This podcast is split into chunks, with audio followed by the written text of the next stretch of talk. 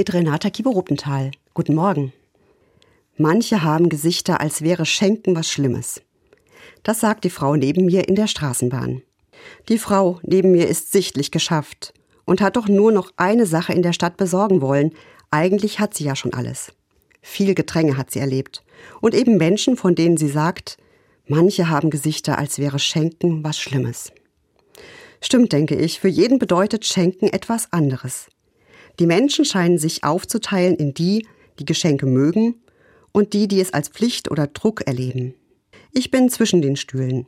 Wo Schenken überdimensioniert ist, wo es in Druck oder Erwartungshaltungen ausartet, da stimmt es für mich nicht. Aber ich freue mich über Geschenke immer noch wie ein Kind. Vor allem, wenn es Überraschungen sind. Klein, aber persönlich. Und ich schenke gerne. Das Eigentliche ist für mich die Geste dabei. Schenken an Weihnachten hat damit zu tun, dass Gott sich selber schenkt. So kann Schenken nicht materiell oder mit Druck geschehen, sondern von Herzen und frei. Jemanden eine Freude machen, sich freuen, wenn die Menschen an der Krippe sich gefreut haben und etwas mitgebracht haben. Miteinander Menschlichkeit erleben in allem, was in der Welt gerade los ist und was Druck und Unfrieden macht.